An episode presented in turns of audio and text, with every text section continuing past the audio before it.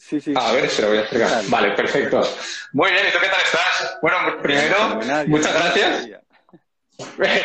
qué, bien, qué bien. Primero, darte las gracias a ti por, por aceptar, por formar parte de esta pequeña charlita, de esta pequeña conversación que vamos a tener. Y, que sé que tienes muchísima sabiduría, tienes muchas cosas que, aportar. Y, y, nada, bienvenido, bienvenido aquí. Tú que eres muy entrañable, muy agradable. lo, mismo, lo mismo te digo, Javier. Eh, bueno, Javier es eh, licenciado en medicina y cirugía, si no, si no, si, no leí mal, ¿verdad? Perfecto. Has trabajado en 15 diferentes centros. 16, pero bueno, da igual. A ver, 16, muy bien, 16 diferentes centros. O sea, sabe bastante sobre salud y sobre, y sobre emociones seguramente y que vamos a arrojar muchísimo, muchísima luz y muchísimos conocimientos. Y, también eres miembro fundador de una asociación, si, si tampoco leí mal, ¿es cierto? ¿Dónde divulgáis sobre la inteligencia emocional? Sí, es un grupo que tenemos en la Sociedad de Medicina Familiar y Comunitaria de la Comunidad de Madrid que se llama Salud Basada en Emociones. Y somos todos forofos de la inteligencia emocional. Qué bueno, qué bueno. Muchísimas gracias también por esa, por esa labor que hacéis. Y, bueno, pues me gustaría comenzar ya. Me gustaría comenzar ya a empezar a, indagar más en la salud, en las emociones eh, y en la felicidad, en lo que nos dé tiempo a, cubrir hoy. Y bueno, eh, al final de tu biografía he visto que has puesto que te consideras una persona que llevas muchos años emocionalmente, pues, establemente feliz. Estable. establemente feliz. ¿Cómo lo haces? Cuéntanos, Javier, ¿cuáles son un poco esas, esas estrategias y, cómo consigues eso de ser establemente feliz? Pues valorando más, poniendo más el foco en lo que tienes y menos el, foco en lo que te falta. Entonces, si, todos valorásemos más lo que tenemos, o sea, no, no, no, no debería ser que si el 80% de las cosas nos van mal y el 20% van bien, estemos el 80% del tiempo tristes y el 20% del tiempo alegres. ¿Y cómo lo, y, cómo lo hacemos eso, Javier? Eh, ¿En qué momento comenzaste tú quizás a, darte más cuenta de este concepto de la felicidad y que quizás eh, la estrategia era enfocarte más en un 80% en las cosas buenas y un 20% en las malas? ¿En qué momento surgió eso y, y, cómo empezaste a aplicar esa práctica en tu día a día, en tu vida? Sí, bueno, ha sido todo un proceso que he ido viendo poco a poco pero sobre todo, ahora que me preguntas, pues yo lo asociaría más a cuando cambié mi autoestima. Yo en el libro pongo un, capítulo que se llama Para los que os habéis sentido patitos feos como yo. Yo tenía la autoestima muy baja hasta que de golpe me di cuenta que, tenía muchas cosas buenas y que no era perfecto, pero que, que tenía muchas cosas dentro que eran buenas. Y empecé a valorarme como pues un poco más justamente y un montón de tristeza que tenía antes pues dejó de, existir. Esto al final, mira, es un poco como cuando una persona, imagínate alguien que ha nacido en un entorno pobre, en una familia pobre, que lleva 50 años de pobreza y un día va por la calle, decide comprar un premio, alguien le da un euro y le decide comprar un, un boleto de la lotería y le toca. Pues 50 años de pobreza se cambian en un día. Pues igual eh, lo bueno de las ideas y de los pensamientos es que hay una idea puede valer más que una mina de oro y, en tu cabeza tienes la capacidad de cambiar la forma de pensar y al cambiar la forma de pensar pues cambia todo. ¿Y por qué crees que nos cuesta tanto cambiar nuestra forma de pensar? Pues fíjate, yo creo que porque no nos han enseñado. Que si en la escuela eh, en la escuela nos enseña, enseñan a gestionar las emociones, a gestionar las palabras, a gestionar la energía, a gestionar la salud, a gestionar el tiempo, gestionar el dinero también. Eh, pues nos iría de otra forma. En el libro también pongo que en las escuelas debería haber una asignatura que se llamase problemáticas. Igual que hay una clase de ¡Qué bueno! Igual que una clase de matemáticas donde el profesor enseña problemas de matemáticas y cómo encontrar la solución, pues que hubiera una persona, un profesor que dijese, venga, sacar todo el papel y boli y hoy vamos a tratar el caso de una persona que con 60 años y pues tres hijos, uno de ellos con una deficiencia, marido alcohólico y todos casos reales, ¿eh? porque te aseguro que la realidad supera la, la imaginación. y, podríamos tener un, conocimiento de un montón de situaciones que nos pueden aparecer en la vida y, tendríamos un montón de herramientas para poder salir adelante. Lo que pasa es que nadie nos enseña eso y al final, hasta que eh, nos toca y... Bueno, tú cortame que si no me alargo mucho. Y... No, no, no te preocupes, que va. Si, es que eso es, exactamente, yo creo que es lo que, lo que necesitamos, eh, lo que necesitamos escuchar, lo que, lo que necesitamos aprender yo constantemente dando en mi entorno, en mi entorno más cercano y con las personas con, las que voy hablando aquí a través de las redes sociales. Creo que es exactamente lo que, lo que más nos falta, herramientas y estrategias eh, para poder gestionar nuestras emociones y, y nuestros pensamientos. Y yo coincido completamente que parte de esto, de estas deficiencias, llamémosle, es porque no nos han enseñado de pequeños. A mí nadie me ha enseñado. Y, quizás si hubiese tenido un, tan, tan, solo dos o tres herramientas eh, que me hubiesen venido muy bien en ese ejercicio de la problemática, estoy convencido de que me hubiese ahorrado muchísimos eh, dolores de cabeza.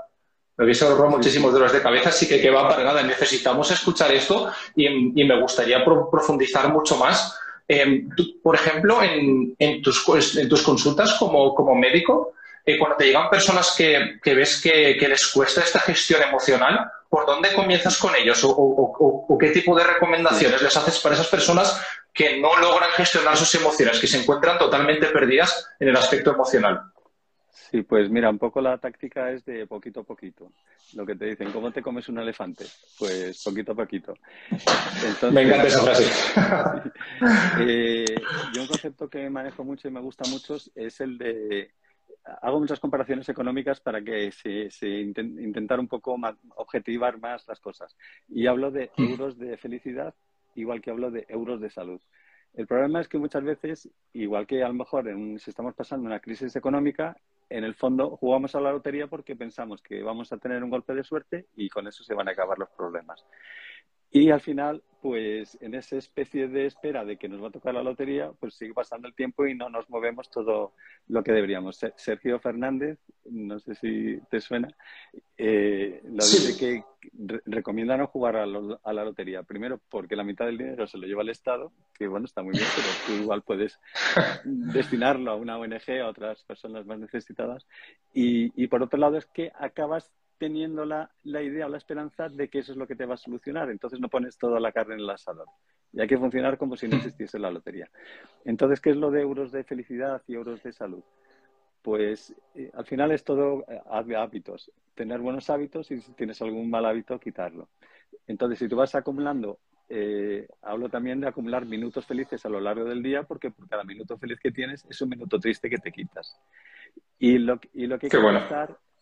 Y lo que hay que empezar es, eh, igual que si, esto, si hicieses un máster de gestión económica, lo primero que te enseñarían, más que a cómo ganar, invertir mejor el dinero, lo primero que te enseñarían es a cómo gastar menos, pues esto lo mismo pasa con la tristeza. Yo insisto mucho en ir quitando cosas que nos provocan tristeza. Y al final, al ir quitando esas tristezas que vamos acumulando a lo largo del día y a lo largo de los días, pues solo por eso ya tenemos más, más felicidad. Y al tener más felicidad tenemos más espíritu positivo. Y al tener más espíritu positivo hacemos más cosas y nos relacionamos mejor y, y conocemos a personas más interesantes. Y al final es, si te das cuenta, es euro a euro.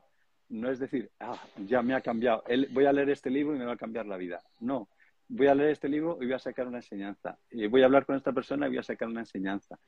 Y, y así poco a poco ir acumulando euros y al final dices, oye, pues mira, hoy he sido feliz, anda, pues llevo una semana feliz, anda, pues llevo una, un mes feliz, anda, pues llevo un año feliz.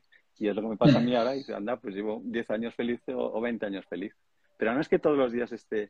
Ojo, es que también habría que matizar qué es la felicidad. ¿eh? Sí, eso es, eso es. De hecho, esa era una de las preguntas que te, que te iba a hacer también, que quizás sería interesante primero definir lo que es la felicidad, porque yo creo que cada uno la definimos en nuestros propios términos y a lo mejor podemos estar hablando de cosas completamente diferentes cuando, cuando no establecemos un poco las bases de lo que, de lo que es la felicidad. ¿Qué es para ti la felicidad, Javier? Mira, la definición eh, a mí me, gustan las frases cortas y la, definición que más me gusta de felicidad es felicidad es ausencia de necesidad. en la medida en que tú crees que necesitas algo para ser feliz, pues ya te estás creando una necesidad. Y, si no existe, o sea, nadie en África es infeliz porque no tiene un microondas, porque no, o porque no tiene un coche, porque no entra dentro de sus planteamientos. Pero aquí sí hay mucha gente infeliz porque no tiene un coche o un coche eh, mejor que su vecino. Cuando hay un libro que se llama Ten un coche peor que tu vecino, creo, o algo así se llama el título. Ten peor coche que tu vecino. Entonces, pues eh, es lo es lo mismo. Ay, perdón, se me ha ido la idea ahora mismo. Estábamos hablando, sí, del concepto de felicidad. Eh, para mí el concepto de felicidad va muy asociado al concepto de paz y, al concepto de estabilidad. Y entonces tú, si, si, te acuestas con paz por las noches, pues para mí eso es, ya es ser feliz. Para mí ser feliz no es acumular, por supuesto, no es tener muchas cosas, no es estar súper alegre, yo soy más de sonrisas que de risas. Y, sin embargo, pues eso es estar eh, que te brota dentro pues la sonrisa, regalar sonrisas y al final pues, te acaban regalando a ti también sonrisas. Y un día que te has levantado con o estás pasando por una mala situación, pues llegas y alguien que te sonríe y ya o te dice una cosa buena. Por eso tan importante es lo de rodearse de buenas personas y de personas positivas porque por muy mal día que tengas, llega una persona de esas, te cuenta algo que le está pasando, algo que está con lo que está ilusionado y ya te transmite esa, esa energía y un día que empezó muy gris, pues ya acaba siendo más, se acaban despejando las nubes y, y lo ves todo de otra manera.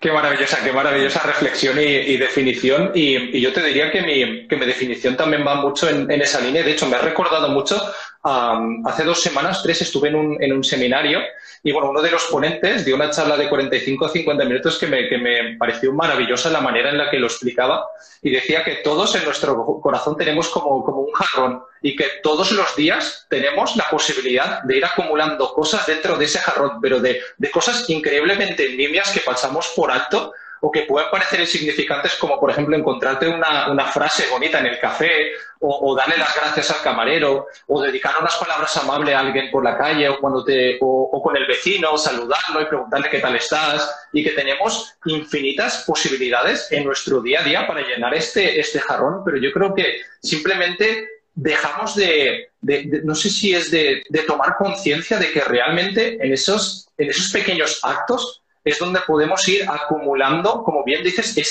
esos hábitos, porque para mí cuando, cuando comienzas a, familiarizarte con estas emociones agradables es como una espiral ascendente, va más, va más y quieres más y quieres más y más y más y vas acumulando. Lo mismo que para los hábitos que son un poco más desagradables. Como no como, no te detengas y, pares ese, esa espiral descendente, puedes ir yendo más y más y caer más, a fondo. Así que sí que coincido completamente en que todos los días tenemos oportunidades para, eso, para llenar nuestro, nuestro jarrón, eh, en este caso nuestro corazón, de, actos agradables para ir creando y fomentando esos hábitos.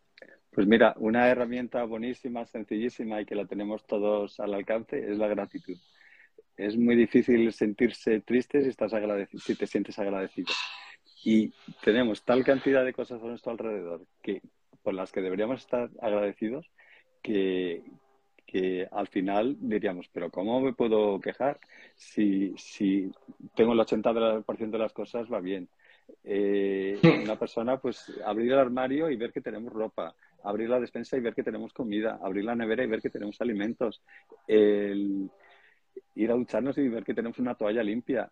Pues hay tantas cosas que, y eso es a, través de la, de la, gratitud. Mira, una de las cosas buenas de, los ejemplos que se pone de la utilidad del mindfulness y la meditación es que eh, acabas descubriendo tesoros que tienes dentro de ti. Y por otro lado, acabas disfrutando de cosas que día a día no estás disfrutando como deberías. Si cada uno de nosotros disfrutásemos como deberíamos del privilegio de poder desayunar, de poder comer y de poder cenar, eso son tres veces al día. Por 30 días que tiene el mes, seríamos al mes 90 veces más felices tan solo con eso. Y si además disfrutásemos cada día que podemos ducharnos y nos duchamos todos los días, pues ya tenemos 120 motivos para ser más feliz en, en todo momento. Eh, dicen, hay dos ejemplos muy bonitos que ponen de, de, por qué es tan útil la meditación y, la, y el mindfulness, por si acaso alguien de los que nos escucha está indeciso si lanzarse o no a, adquirir ese hábito. Yo intento que, que, la mayoría de mis pacientes tengan dos hábitos, que es el ejercicio y la meditación. Eh, entonces, la, la meditación es ¿dónde, dónde están los tesoros en el mar, en el fondo. Pero, ¿qué pasa? Que si, el agua está revuelta, si la, mar está revuelta, no lo vemos. Pero que no lo veamos no quiere decir que no exista. ¿Qué, ¿Qué, va a conseguir la meditación? Calmar esas aguas y al final que nos demos cuenta del tesoro que tenemos. Y ojo, que también las bombas están en el fondo del mar. Pero ya podremos ver que hay esa bomba y podemos desactivarla eh, ser conscientes de ella y desactivarla. Igual que un cirujano, pues si hay una pierna con gangrena, tiene que amputar. Y dices, ah, pero, qué cruel, pero ¿cómo le va a cortar una pierna? No, es que es lo mejor y es lo necesario. Entonces, eh, la meditación, el mindfulness, nos ayuda, por un lado, a calmar las aguas y ver ese tesoro que tenemos dentro. Dicen que es como si tenemos un telescopio que Ah, no, eso. Eh, imagínate que salimos una noche al campo con un amigo y, alguien y, yo digo, pues oye, que no hay estrellas, han, desaparecido las estrellas. Y mi amigo dice, no, no, lo que pasa es que hay nubes, pero las estrellas están. Y dice, mira, espera, que tengo aquí este catalejo y vamos a verla. Y lo miramos los dos, anda, está lleno de estrellas. Pues eh, el mindfulness, la meditación es ese catalejo, pero mirando hacia adentro, hacia adentro de nuestro cuerpo. Y entonces podemos ver pues todas esas estrellas que tenemos eh, que, no estamos valorando y disfrutando. Qué bonita, qué bonita eh, analogía y, coincido completamente, coincido completamente. Eh, yo, por ejemplo, em, iría en la misma en la misma línea que tú. Yo recomiendo, yo, en mi caso particular, cuando alguien, cuando hablo con alguien que está completamente perdido, que está completamente desmotivado, con, con, apatía, que no sabe por dónde empezar porque se encuentra en un momento complicado en su vida, yo siempre digo, comienza por el deporte, meditación, buena alimentación y ya a partir de ahí te, te puedes ir encontrando. Yo creo que en el fondo todos sabemos cuáles son un poco estas pequeñas cosas, estas pequeñas actividades que nos, que nos pueden ayudar, pero por algún motivo, eh, que ya si entramos en el tema de las emociones, ahí podemos abrir otro, otro enorme de por qué quizá nos cuesta cambiar. Pero, yo creo que con estas, con estas pequeñas actividades lo que es la gratitud, yo desde hace un año y medio pongo esta práctica en, en mi vida y, no sé si es únicamente esto o también es un cúmulo al final de todas las cosas, pero a mí la gratitud me ha ayudado muchísimo a poner el foco en las cosas realmente importantes. Y sobre todo a mí me ayuda tanto al principio del día, a veces que lo hago también por la noche, porque por la mañana me ayuda a ponerme como en, en un estado de ánimo positivo en el que realmente eh, me pongo como mi escudo mental y emocional y decir, vale, eh, estoy albergando emociones positivas, así que a partir de ahora ya afronto el mundo de una manera diferente. Lo afronto mucho más preparado emocionalmente y mentalmente y, es una actividad que recomiendo muchísimo. Yo sé que a la gran mayoría de las personas, como me pasaba a mí un poquito al principio, cuando empecé con, el, con la gratitud, escribir tres, cuatro cosas por las que estaba agradecido fue como, pues no tenía ningún efecto en mí pero no podemos esperar revertir resultados en cuestión de, dos o tres frases. Es una práctica que necesitamos ir acumulando durante, durante mucho tiempo. Y con el tiempo iremos viendo cambio, iremos viendo cómo, cómo nuestra manera de ver las cosas, en mi opinión, cambia. Cambia porque empiezas a apreciar y, realmente te sientas tú solo a, poner el foco en las cosas que, realmente son, son, importantes. Y luego también ya, eh, bueno, que quería hacerte la, Ah, ¿Alguna cosita que, tienes que decir al respecto? No, no, según te escucho me inspira, sí. Yo la apunto aquí para decir. Sí. Perfecto. No, mira, pues quería plantearte la, siguiente pregunta. Yo, por ejemplo, últimamente sí que eh, cuando voy subiendo contenido intento siempre leer todos los comentarios y responder absolutamente a todos. Y, por ejemplo, para imagínate que una, de estas personas eh, acude a tu consulta, la persona que está completamente perdida, no sabe por dónde, por dónde empezar, no sabe qué hacer. ¿Qué pilares o, qué recomendaciones básicas por dónde le dirías comenzar para empezar poquito a poco a transformar, a cambiar su vida y que esa persona vaya conectando cada vez más consigo misma o consigo mismo? Bueno, hay, dos cosas. Si quieres, te comento una, aunque no es exactamente la pregunta que haces, creo que sí es muy útil y está relacionado. Una herramienta que tenemos para, para eh, la gestión de las preocupaciones, que, decía del Carnegie, en, su libro Cómo suprimir las preocupaciones, en la introducción dice, eh, fui a una biblioteca a ver libros sobre preocupaciones y había, pues yo que sé, 20. Y sobre gusanos había 300. Eh, ¿Cómo puede ser que se haya escrito más sobre gusanos que sobre preocupaciones? Y una de las herramientas se llama compartimentar. Compartimentar es, y esto es muy útil para las personas que tienen más de un problema severo. El problema de cuando tenemos varios personas, o sea, varios problemas, es que estamos todo el día dándole vueltas y saltando de uno a otro, sin avanzar en ninguno de ellos. Y entonces, eh, ¿en qué consiste compartimentar? En hacerse una lista de los problemas que tenemos importantes, 1, 2, 3, 4, 5, y eh, poner al lado qué tiempo vamos a dedicar cada día de forma monográfica a pensar solo ese problema. Porque si mezclamos problemas, al final tenemos una ensalada ahí de, problemas y, no acabamos avanzando en ninguno de ellos. eso tiene dos grandísimas ventajas. Bueno, tres grandísimas ventajas. Una, que eh, se recomienda que uno coja papel y bolígrafo y vaya escribiendo sobre cada uno de los problemas. Eh, eso ayuda mucho al cerebro a ir eh, escogiendo las palabras y definir muy bien cuál es el problema. El problema. Otra gran ventaja es que en vez de estar 24 horas al día pensando una mezcla de problemas, dedicamos un tiempo monográfico a cada problema por separado, con lo cual es más fácil que podamos ir avanzando y encontrando soluciones o aceptando lo que ya no tiene solución. Y la tercera gran ventaja es que luego el resto del día nuestra misión es ser lo más felices posible. Porque cuanto más felices seamos, cuando llega el día siguiente, en vez de tener la cabeza eh, con muy poca inspiración, con muy poca energía, estamos más vivos, más ágiles y con, más inspiración para poder encontrar estas soluciones. Y, luego, lo otro que decir, así, ah, una otra cosa que, que me suele funcionar bien es imaginar que eh, en el cerebro solo nos caben, nos caben 100 pensamientos. Y una persona que está pasando por una situación muy mala, pues tiene 98 pensamientos negativos y dos positivos, o 95 negativos y 5 positivos. Entonces, en vez de empezar a, intentar quitar esos, pensamientos negativos, que es como cuando dices, a ver, no pienses en un elefante rosa, pues ya te viene el elefante rosa, ¿no?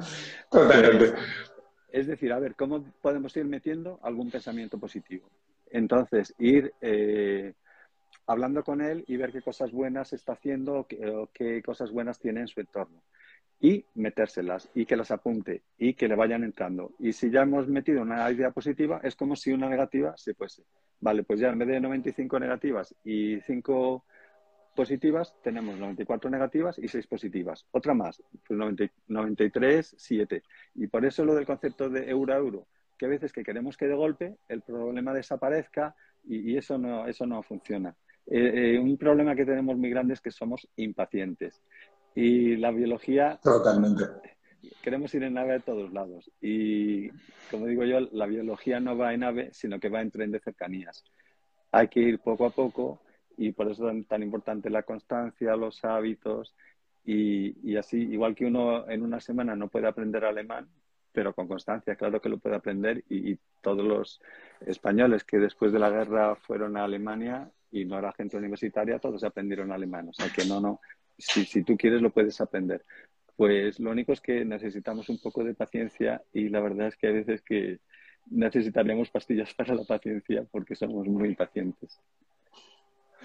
Totalmente, totalmente de acuerdo. Sí que es verdad que yo creo que este quizás sea uno de nuestros mayores eh, nuestros mayores enemigos la, impaciencia, el, no ser capaces de, apostar por tres, cuatro hábitos que sabemos que realmente nos van a proporcionar cosas muy, muy agradables y cosas muy buenas en el futuro, no somos capaces de mantenerlas en el tiempo. Yo en el momento que me di cuenta de, que una de las cosas más, más poderosas, por así decirlo, es postergar la gratificación, postergar la gratificación instantánea, de de, comerme ese, ese helado o, o, pegarme un atracón de, comida mala, pues pararme y realmente preguntarme a mí mismo, oye, ¿realmente esto me va a beneficiar, me va a ayudar en algo? ¿Me va a ayudar a acercarme más a mi objetivo futuro, que es sentirme bien conmigo mismo, comer comida saludable, tener más energía, tener más vitalidad?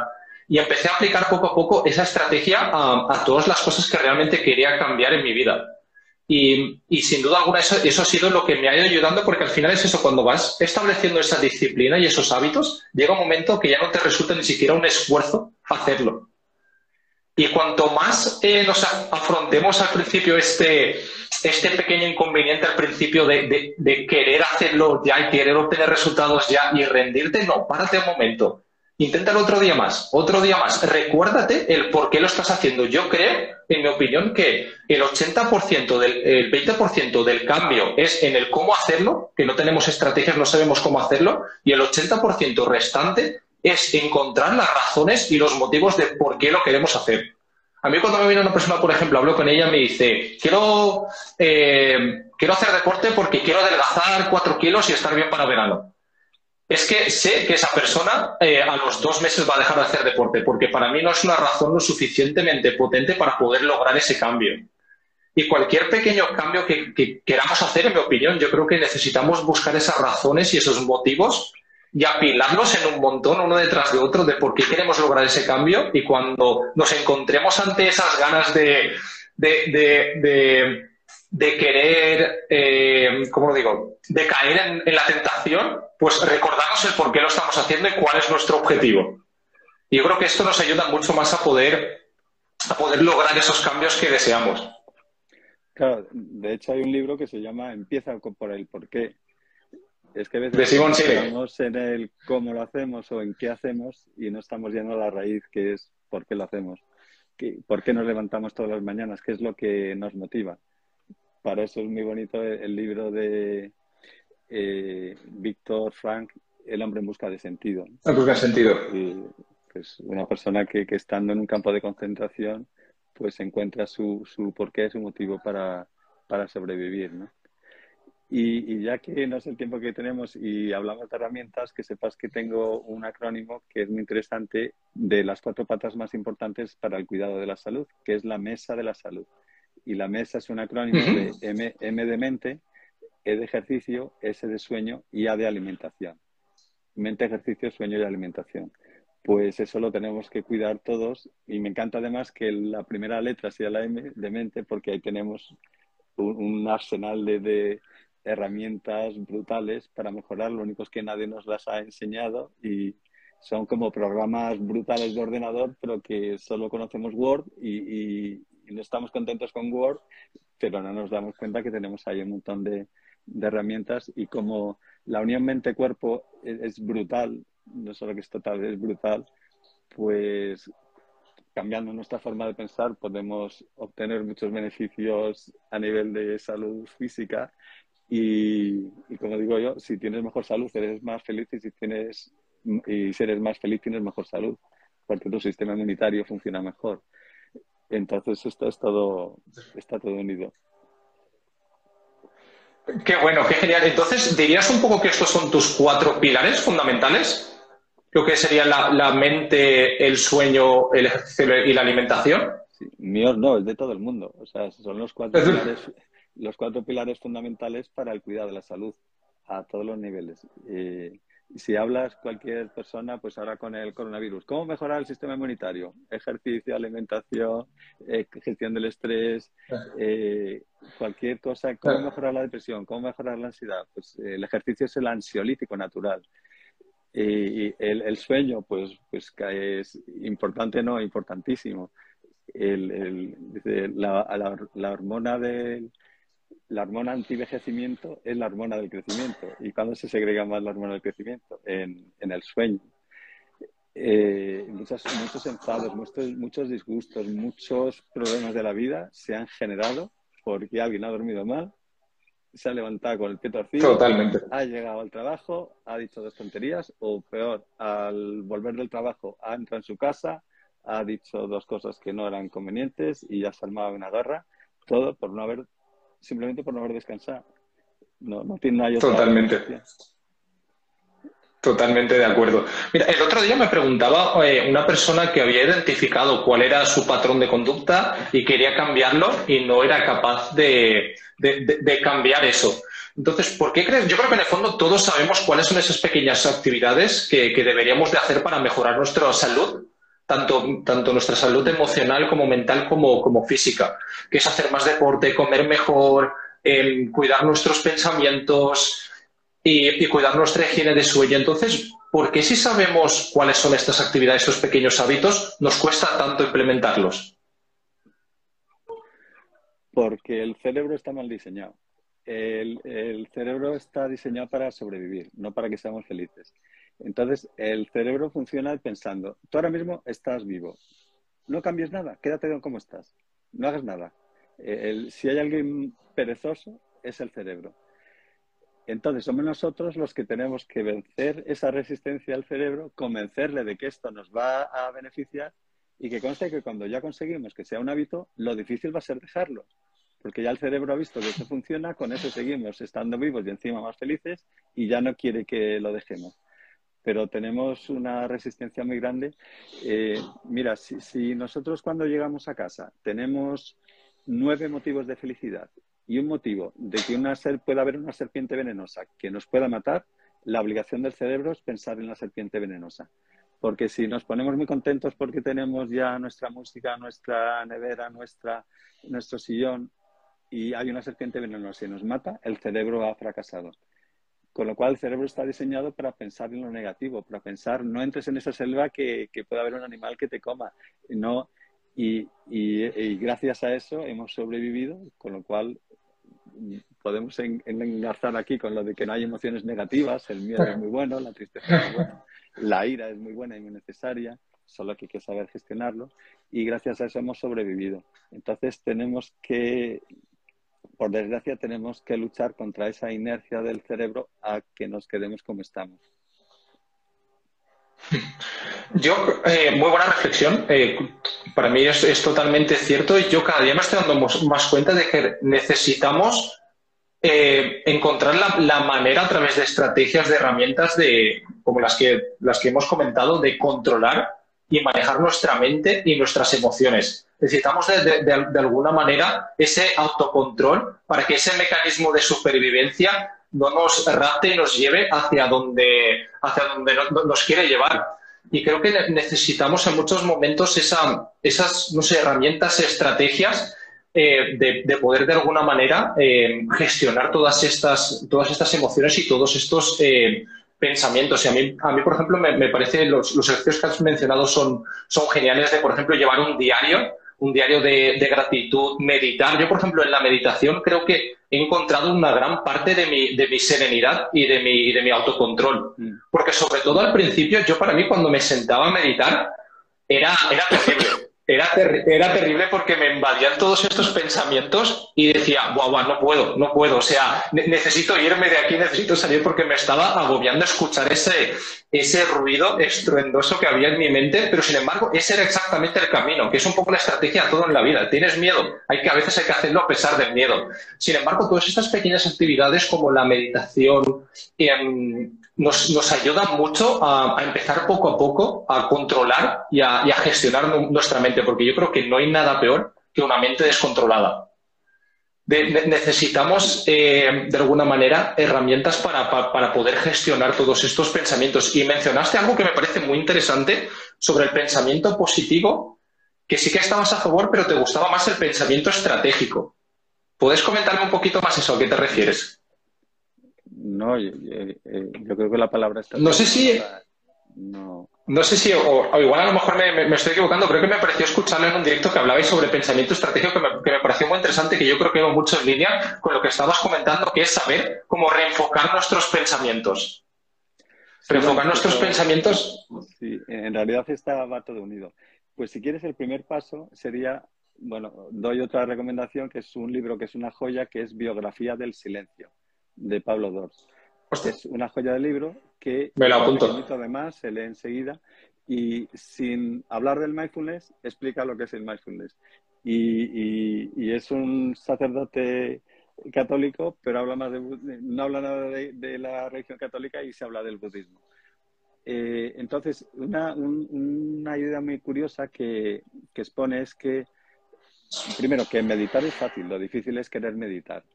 Y luego, que todos pensamos, todos pensamos demasiado. Pensar debería ser como el comer. Un rato por la mañana, otro rato a mediodía y otro rato por la noche. Y el resto disfrutar porque somos de los animales más privilegiados, ah, de los más no, el animal más privilegiado de la naturaleza. Y sin embargo nos sentimos el animal más desgraciado cuando nadie nos va a comer.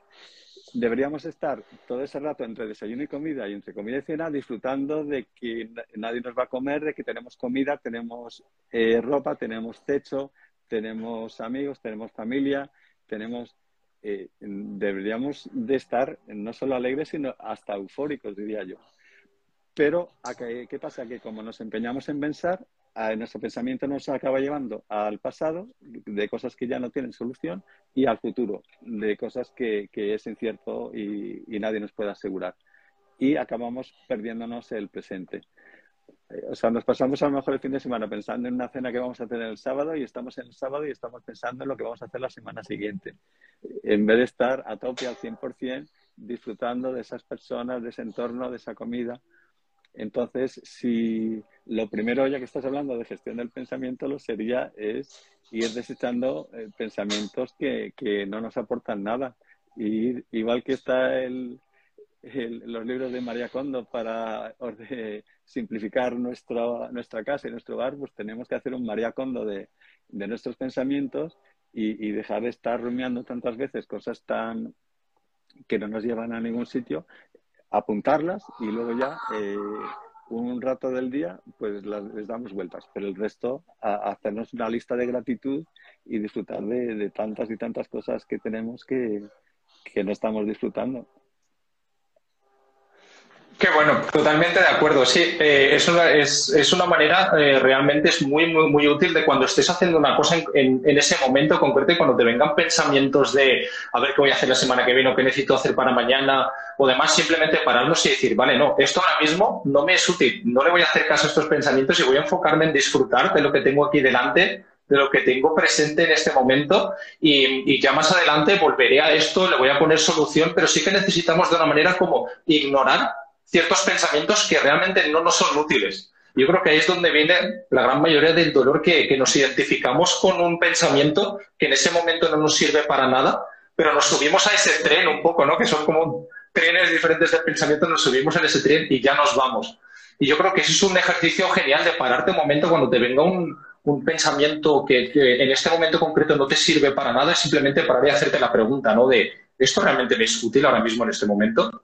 Me, va a ayudar a conseguir mi objetivo. A lo mejor estoy cenando con mi pareja o, estoy, o estoy estudiando porque tengo un examen o cualquier otra actividad que tengas. Es simplemente preguntarte, vale, ¿esto ahora mismo me sirve? No, pues lo aparto a un lado y voy a enfocarme en lo realmente importante. Y hay veces que yo creo que necesitamos hacerlo 100, 150, 200 veces. Yo creo que por eso la gente, a las personas en general, a mí también, yo me incluyo, nos cuesta tanto en ciertos momentos porque pensamos que es preguntarte una vez o dos ese pensamiento obviamente vuelve y tú dices, bueno, ya está, no puedo, no puedo cambiar, no puedo manejar y gestionar mis pensamientos. No, esto es continuo. Yo cada día me doy más cuenta de que las personas mentalmente fuertes son justamente estas personas que hacen este ejercicio 150, 200 veces, una detrás de otra y otra y otra, y es un ejercicio mental que necesitamos hacer constantemente como por ejemplo como las actividades, como hemos dicho, como la meditación en mindfulness, que son muy útiles para esto porque enfocas tu, tu atención y tu enfoque en, el, en, la respiración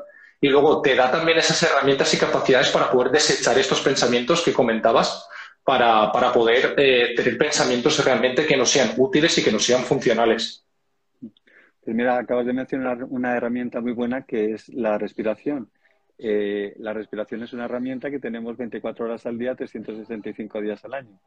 Y eh, a nivel fisiológico, la respiración hace que activemos el nervio vago, que es el que une todos los órganos, y el, lo que es la, la, base de lo que se llama el sistema nervioso parasimpático, que es el sistema del reposo, de que todo, de que respiremos mejor, de que durmamos mejor, tengamos mejores digestiones, en contraposición al sistema nervioso simpático, que es el sistema del estrés, es el sistema de alerta, es el sistema que está mm, programado para cuando tenemos una situación de peligro y tenemos que decidir si atacar o, o huir.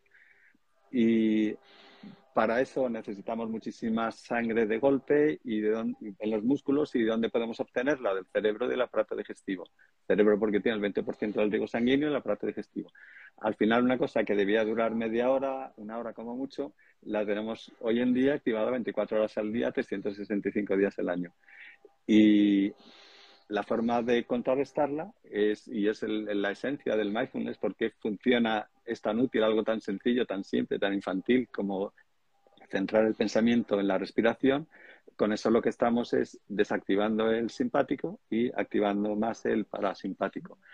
Y entonces, pues cuando estemos, eh, y de hecho es una de las herramientas más útiles cuando tenemos alguien tiene una crisis de ansiedad, pues respira en una bolsa de plástico de papel y céntrate en la respiración, hay, respiraciones más profundas y eso, eso lo que hace es desactivar nuestro sistema nervioso simpático y bajar el cortisol, la adrenalina y activar el parasimpático y, llevarnos a un entorno de más, más tranquilidad.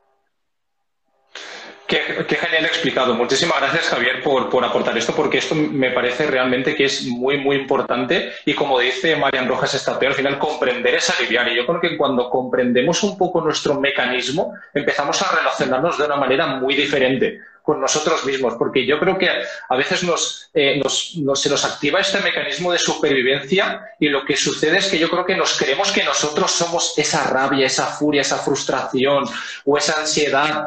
Y, realmente lo que necesitamos en ese momento es poner en práctica lo que has dicho que es la, respiración. Yo soy muy fan del budismo, me encanta leer sobre el budismo y, y lo que ellos dicen exactamente lo que has comentado tú antes, nosotros venimos con la respiración y nos vamos cuando la respiración se termina. Y tenemos creo que esa es de las herramientas más poderosas que tenemos a mano. La respiración que nos sirve como ancla, como palanca, porque en el momento que nos secuestra un poco nuestro mecanismo de supervivencia, párate, párate un momento y enfócate en la respiración, que tarde o temprano, si te enfocas en la respiración, va a pasar.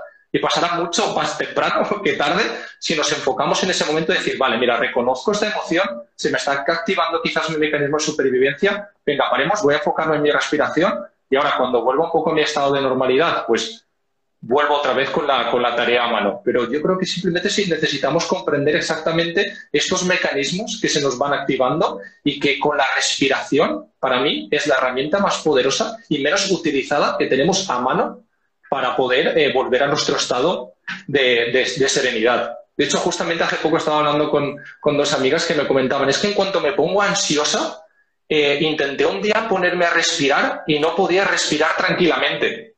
Es como que se, te descontrola, pero en cambio si haces un esfuerzo de decir, venga, va, respira tranquilamente, volvemos mucho más rápido de lo que nos pensamos en nuestro estado de, normalidad y a nuestra, a nuestra serenidad para que podamos otra vez actuar de manera tranquila y calmada. La respiración y el ejercicio. Esa es una recomendación a una persona que está con una situación de, alto nivel de ansiedad o de estrés es el ejercicio. El problema es que lo hacemos al revés. El ejercicio nos paraliza. A lo mejor incluso íbamos a ir al gimnasio y nos quedamos en casa porque eh, nos estamos agobiando, cuando lo mejor que podemos hacer es ir al gimnasio y hacer ración doble de ejercicio. Eh, siempre podemos andar, siempre podemos andar que vamos a seguir pensando que necesitamos pensar algo, vale, pero piénsalo mientras vas andando. Y si puedes salir de tu casa y coger un entorno de naturaleza o algún parque, algún jardín, pues mejor todavía. Ponte a andar. Y, si tienes mucha energía, ponte a andar más rápido. Y vete con la libreta y el boli. E incluso ahora todos en el móvil llevamos un blog de notas. Y ya verás cómo ahí, poco a poco, primero te vas a ir serenando físicamente y emocionalmente y van a, va a llegar más sangre a tu cerebro. Es como si el corazón, cuando uno hace ejercicio, fuese un jardinero y empezase a, regar ahí al, cerebro. El ejercicio es el ansiolítico natural, es la medicina que tenemos dentro del, del, cuerpo. Entonces, ejercicio y respiración. Y la respiración nos ayuda a centrarnos en el, en el momento presente, en la atención plena en el, eh, lo que estamos haciendo. Y al final, pues un recurso puede ser imaginarte que estás al lado de, un niño ciego. Entonces le tienes que explicar al niño ciego qué es lo que ves para que él pueda disfrutar de lo que tú estás viendo. Y descríbele los árboles, descríbele los pájaros, descríbele lo que está haciendo esa persona mayor que está sentada y, así mm, vas a conseguir lo que es eh, la atención plena en el momento presente y ya verás como toda esa tormenta que había en tu cabeza un rato antes, pues poco a poco va parando de llover, se van a ir disipando las nubes y, y vas encontrando un poco de paz y de serenidad, o al menos de menos, de tormenta menos fuerte que, que la que tenías un rato antes. Qué bueno, qué bueno, muchísimas gracias por compartir eso. Y es que, eh, mira, el otro día tuve, tuve una anécdota que yo creo que uno de los problemas, sinceramente, Javier, es que no tenemos más personas en la atención sanitaria como tú, con esos conocimientos, con esas ganas de ayudar, con, con esas ganas de compartir, porque hay muchos, sí que los hay, pero por ejemplo, una anécdota que, a mí me tocó muy de cerca. Mi madre llevaba una semana y media, dos, que le, estaba costando dormir. Por la noche se dormía rápido, pero se despertaba continuamente. Y decidió ir a su médico de cabecera. ¿Y qué fue lo que le dijo seguidamente? Darle pastillas.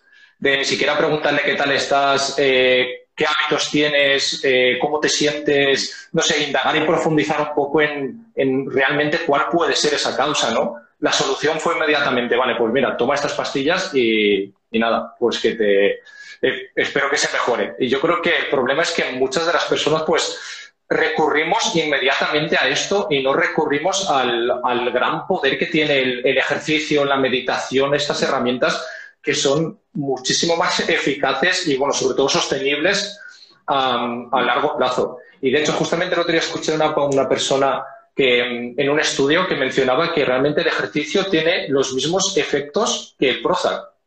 O sea, ¿por qué no lo estamos fomentando más? ¿Por qué no, nos, por, qué no se receta hacer más deporte? De hecho, yo me acuerdo que leí un libro que me encantó, en, que decía que antes de que llegasen los ansiolíticos, los antidepresivos y demás, tú cuando acudías al médico se recetaba ir a pasar un fin de semana en la montaña, ir a hacer camping con la familia o pasar un día entero en la naturaleza. Qué bueno. Pues sí, pues es que es lo que tenemos que recetar. Y dar abrazos y leer poesía y, leer libros que inspiradores y socializar más y es que hay tantas cosas. Por eso el título de mi libro es Tu mejor medicina eres tú, porque tenemos tal cantidad de cosas a nuestro alcance que, que al final eh, las, las medicinas son un complemento, pero que hay muchísimas cosas que no, que yo creo que en parte es exactamente que en parte es por ese desconocimiento. Realmente no sabemos el impacto, por ejemplo, que tiene pasar un día entero en la naturaleza. Yo me tuve que leer un, libro, yo realmente, obviamente, creo que todos lo intuimos, el buen impacto que tiene nuestra salud eh, física, psíquica, emocional, pero realmente hasta que no lo lees y ves los beneficios que tienes, no tienes ese golpe de realidad. Eh, yo, por ejemplo, el otro día eh, estuve viajando en BlaBlaCar y una chica de, de, 20 años me comentó eso, que no estaba gestionando muy bien sus emociones y demás, y le dije, algo que te recomendaría es ir a pasar un día en la naturaleza. Prueba a ver qué tal y cómo te sientes. De desconecta del móvil y simplemente haz deporte en, en la montaña y, mira a ver qué tal, te, qué tal te funciona. Y me dice, ¿sí? ¿Tú crees que eso funciona? Que, y es como que me chocó, incluso es como, wow, o sea, no me extraña que en cierta parte recurramos eh, tan fácilmente a los antidepresivos, a los ansiolíticos, cuando no sabemos realmente esta medicina tan potente que tenemos a mano, que nos ayudará mucho más y será mucho más sostenible a largo plazo. Sí, sí, pues, pues para eso estamos intentando divulgar que eh, toda que eh, llevemos una vida lo más sana posible con los mejores hábitos y, la mesa de la salud viene a recordarnos que como la mente, el ejercicio, el sueño y la alimentación son los cuatro pilares básicos para que todos tengamos la mejor salud posible. Y que conste, que conste que, que, el fin de todo es que seamos felices, porque si cuando llegue la hora de dejar este mundo y estamos en la caja de madera, eh, tenemos la analítica perfecta, pero no hemos sido felices, eh, la vida no ha merecido la pena. Entonces, eh, hagamos que la vida merece la pena, o como dice el Ángel Rielo, el feliciólogo, haz que la vida merezca la alegría. Hagámoslo, hagámoslo, me uno, me uno también a la, llamada, que yo estoy convencido de que, tú lo haces, Javier, que eres una persona súper risueña, con muchísimas ganas de, compartir conocimientos, de, ayudar y, volver a darte las gracias otra vez. Y bueno, para no robar más tiempo, eh, tengo que primero pedir disculpas porque lancé hace tres días eh, una cosa para que, en caso de que tuviesen preguntas que quisiéramos, eh, que quisieran para resolver, pues se han perdido todas las preguntas porque no me las apunté. Yo pensaba que después podía volver a entrar en esas cuestionarios de preguntas que hice, pero no están. Sin embargo, sí que tengo una pregunta que hizo una, seguidora que me gustaría trasladártela y, contestarle a ella por lo menos, ya que es la única que he podido rescatar. Y bueno, no sé si hay alguien viendo por aquí que también quiera lanzar alguna pregunta. Y, y ella lo que ha preguntado es, ¿el corazón siente lo que la mente quiere que sientas? Eh, claro que sí. La, eh, que conste que con el corazón englobamos el mundo de las emociones. Y, sí, por supuesto. Bueno, eh, un dato muy aplastante es que quien descubrió el mindfulness fue un cardiólogo, un cardiólogo preocupado por sus pacientes que tenían tensión alta. Y eh, él veía que les tenía con una medicación y estaba bien controlada la tensión, pero en cuanto llegaba algo emocional, eh, la tensión se disparaba y tenía que añadir más medicación para cubrir esas situaciones. Y oyó hablar de unos monjes que había en, por ahí en la India y les pidió permiso para ir a estar con ellos y llevó sus aparatos y les estudió y fruto de todo eso eh, surgió toda la ciencia que hay alrededor del, de mindfulness, pero fue un cardiólogo que, eh, preocupado por las tensiones emocionales, la hipertensión emocional que se generaba en, en sus pacientes. Eh, por supuesto que todo, una amiga psiquiatra Rosa Molina acaba de escribir un libro que se llama Una mente con mucho cuerpo, donde explica de maravilla cómo todo lo que pasa aquí en el tarro se acaba repercutiendo en, el cuerpo y al revés, todo lo que acaba repercutiendo en el cuerpo eh, acaba influyendo en, nuestro pensamiento. Por eso no hay, no hay ninguna forma de separarlo y tenemos que gestionar eh, también todo lo que está pasando.